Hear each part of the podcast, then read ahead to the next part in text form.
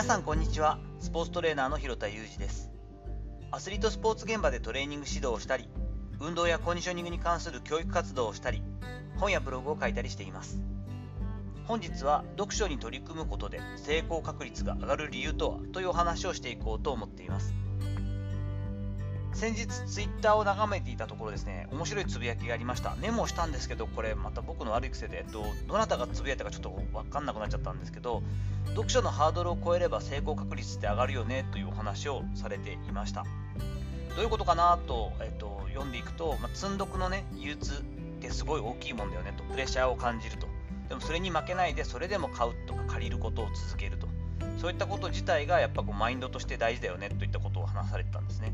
あ面白いななるほど。マインドとして鍛えられる部分もあるという捉え方なんだなというのがちょっと新鮮で面白いなと思いました。確かに考えてみると読書をするということのその読むということに対するハードルももちろん大きいですがそもそもやはりこう買うとか集めるというところの後にこうちらっと見るとですね私の今目の前にもですねえーと、まだ読み切れてない本が山ほどありまして暗黙知の事件とかですね忖度なしの栄養学もまだちょっと読めてないし奇跡のリンゴ、スピリチュアルズ、私の謎とかですね、目の前にこう、さこれから読むぞと思ってる本がずらっと並んでいまして、奥には6冊ほどさらに積んであるので、もうよくね、本当に家を片付けるときには妻から、まずちょっと読むものと読んでないものと分けてくれって言われるんですけれども、なかなかこうこういうのを見ると、次買おうっていうこう気が失せたりとかですね、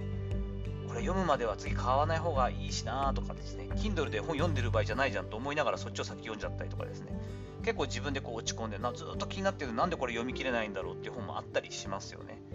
でも知識を得ようとかインプットをしようって考えて、えー、その上で行動を起こす本を買うとか本を借りるとか開くってことをする。そしてまあそれ自体が途中でできなくなったとしてもその行動自体をやめない。この一連の流れを保つだけでも何もしない人との差はだいぶ大きいですよね。そもそもやっぱり行動を起こしていくということでその自分の中の打席数を増やすと私はよく言うんですけれども失敗も成功もとにかく、打率は関係ないのでとにかくいっぱいチャレンジすること。打席数を増やす習慣にもつながっている部分があるのかなというのは感じたりしました。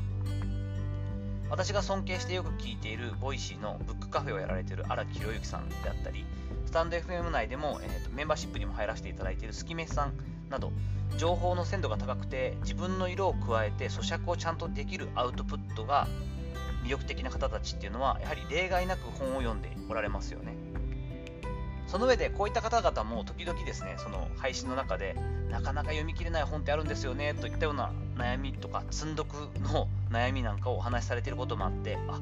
これだけすごい量を読んだり深く考察して読む。読書を重ねてきている方たちでもやっぱり相性があったり読めない本ってあったりするんだななんていうのを知るとほっとしたりもします。私自身もねそういうことを知ったらもうちょっと気楽に、まあ、ただその積んどくの実際のその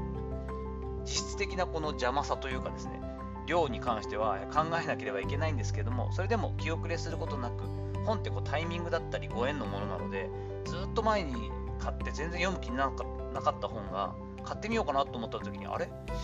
そういえばこれ前に買わなかったかなと思って見てみたらあって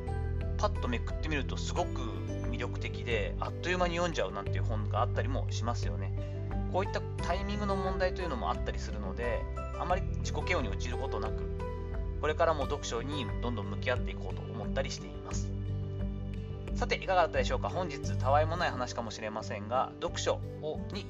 するというかですね、読書に取り組むことで成功確率が上がる理由とはということで、基本的には行動を起こしてとにかく続けていくということの習慣につながるからじゃないのということをちょっとお話ししてみました。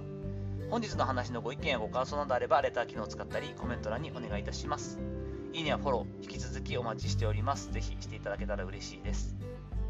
本日も最後までお聴きいただきありがとうございました。また関東は寒くて雨でちょっと気がめいりますけれども、体調崩されることなくこの後も充実した一日をお過ごしください。それではまたお会いしましょう。広田裕二でした。